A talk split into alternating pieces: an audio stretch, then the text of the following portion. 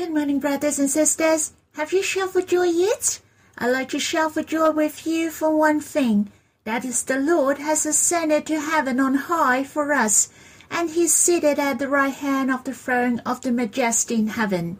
He reigns and rules over all things for us. Abba has highly exalted him, bestowed on him the name that is above every name. The Lord who is sitting on the throne is our beloved. What make me think of these? For there is one thing which is going to happen today. Do you know what is going to happen? For today is the new president birth of the United States. Who will become the president of the United States will affect the whole world. This man not only will affect the situation in the world, it will affect the fulfillment of the prophecies in the Bible. But no matter what, I know God is in control of all things. You and I don't have to worry who will become the new president of the United States. That's because we deeply believe God is in power. No matter how this world will turn to, our hearts are in peace for the Lord sits enthroned over the flood. We are born at the last phase of the last age. We are experiencing the fulfillment of many prophecies. The situation of the world is getting dark, and we will experience the horror of many disasters at the last age. For example, the epidemic, the earthquake. We really need to realize the Lord is sitting on the throne and not only the one on the throne is in power, and he loves us as well. We have to come before the Lord's throne and draw near him to enter into the manifold love of his heart. Then we can enjoy the real peace and joy. We can really walking in peace on our way ahead by knowing the Lord is in power. He will surely guide us. I like to sing a hymn with you. Mountains upon mountains, how precious the Lord had gone through many afflictions. He came to the world and overcome all the situations so that he can bring us to heaven. Shall we sing this hymn? Mountains upon mountains.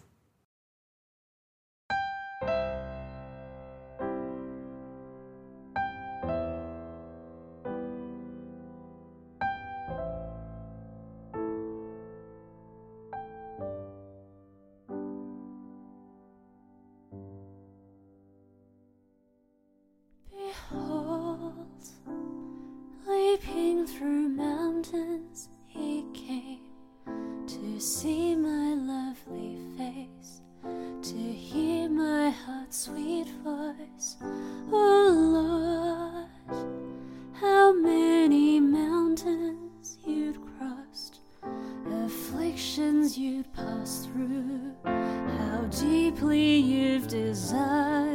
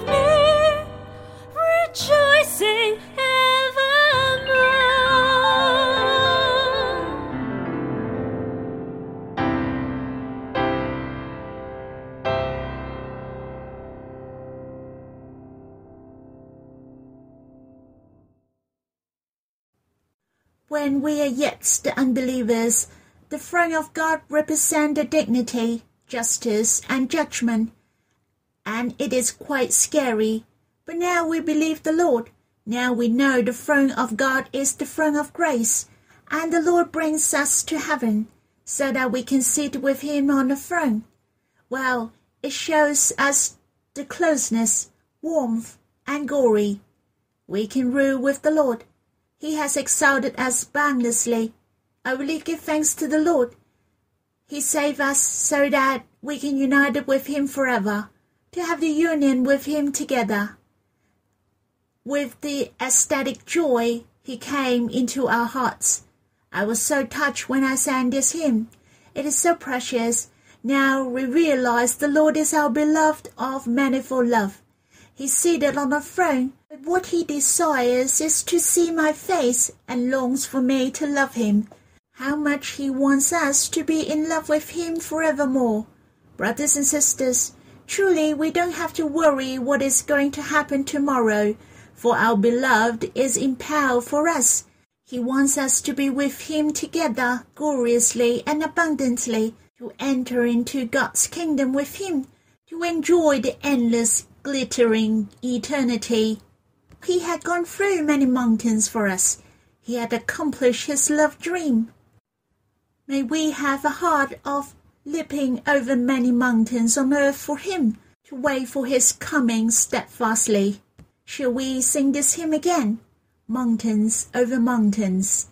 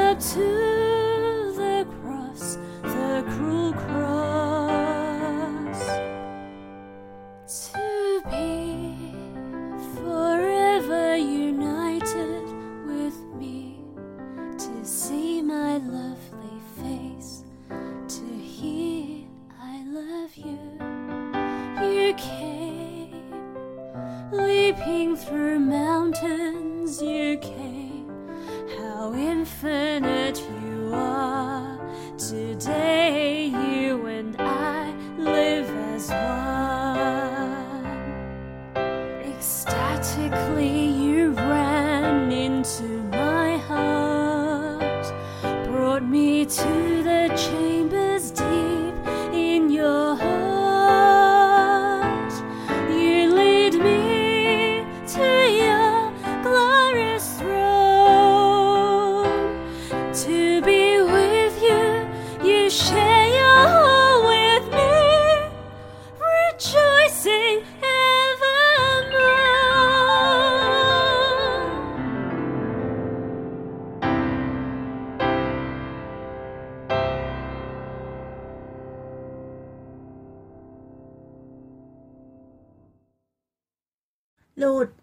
may you bring us into the chambers deep in your heart.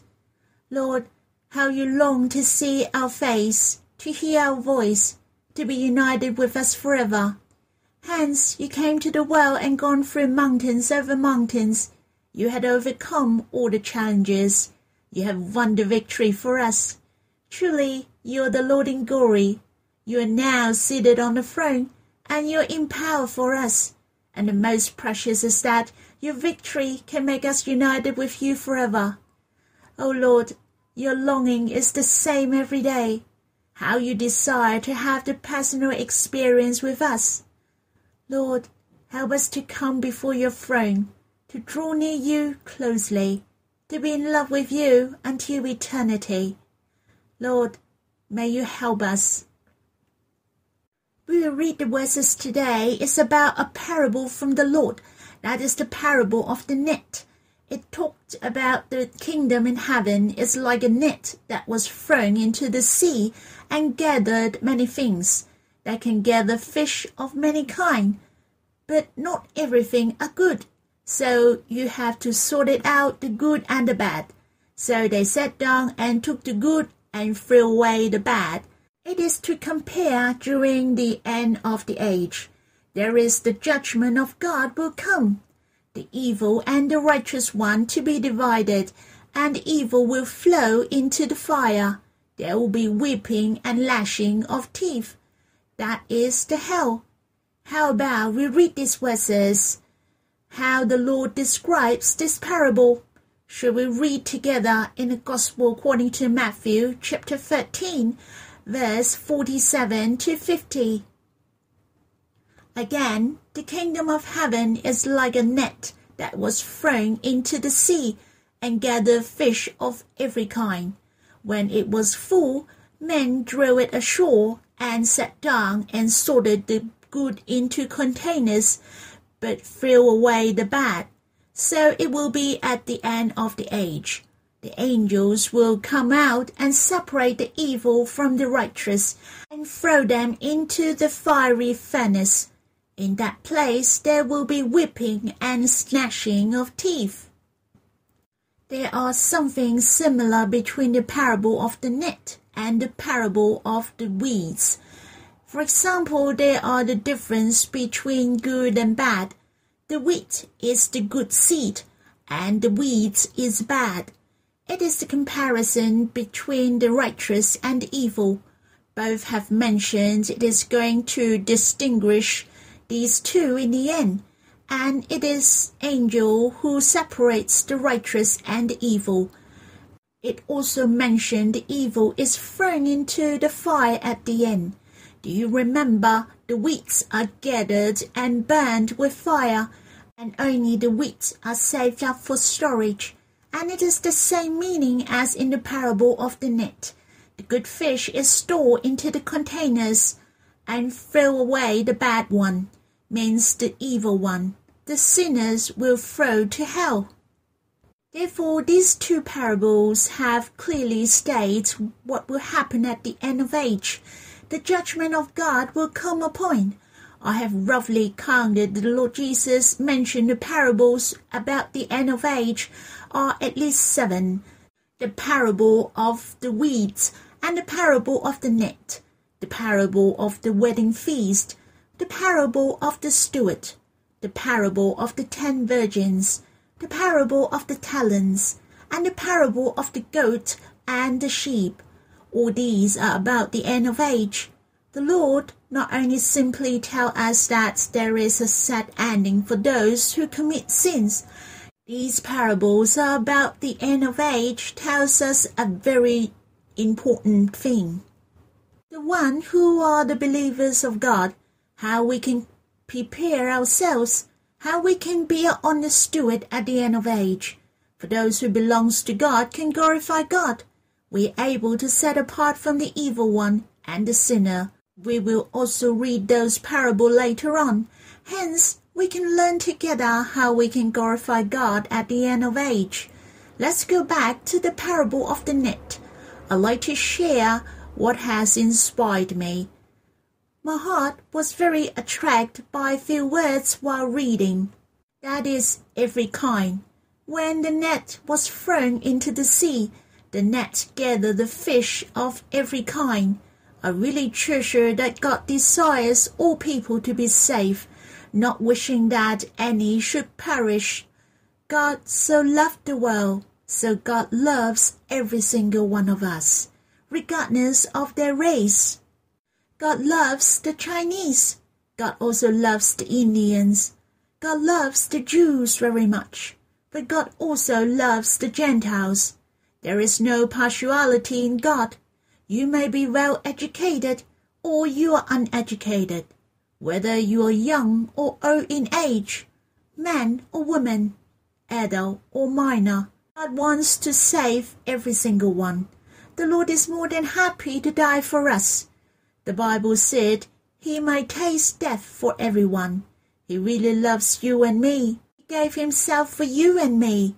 My heart was so touched here. No one is not important. He is willing to become man for everyone. He is willing to be nailed on the cross for every one of us.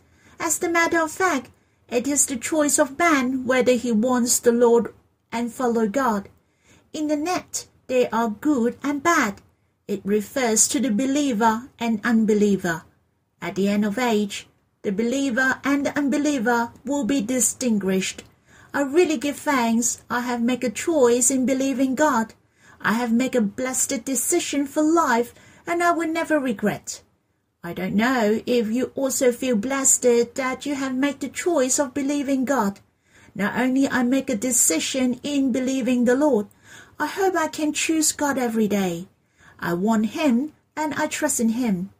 On the other hand, if this net is referred to the net of gospel, I really hope I can throw the net with the Lord, to go aboard for the Lord, to gain the soul of man. The other thing I felt touched was in verse 49.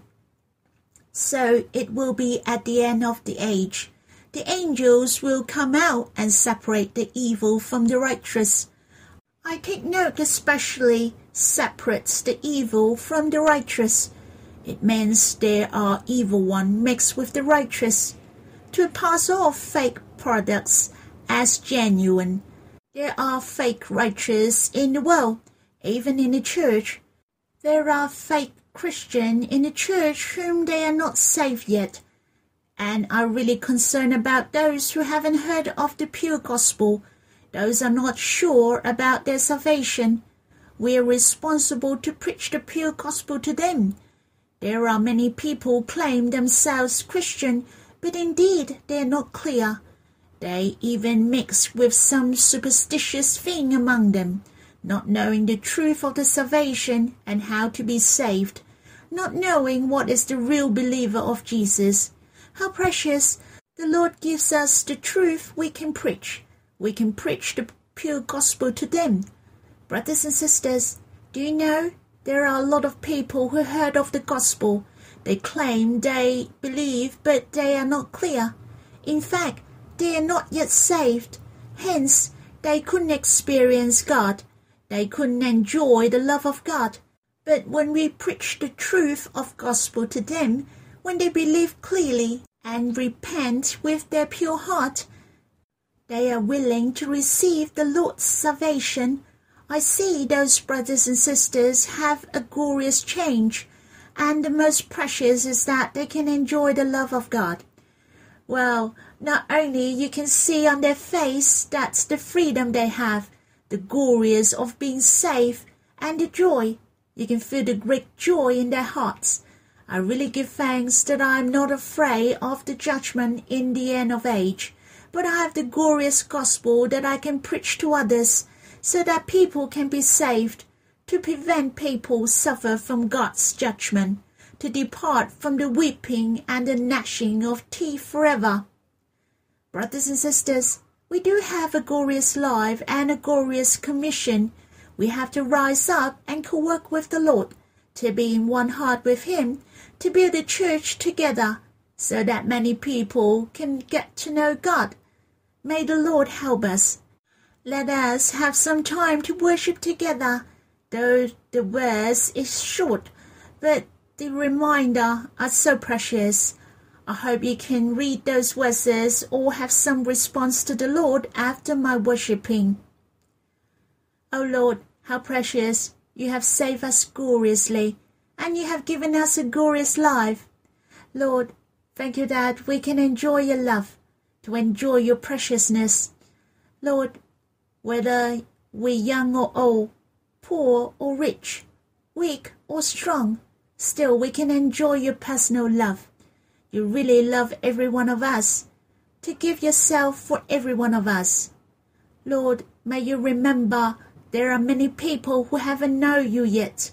They haven't received your precious gospel. Even they have heard it, but they don't know how to believe you. Lord, help us to rise up and bear witness for you bravely, to preach the gospel bravely for you. Help us to treasure the soul like you. Lord, help us to rise up the church in the end of age, so that many people can be saved and to know the truth.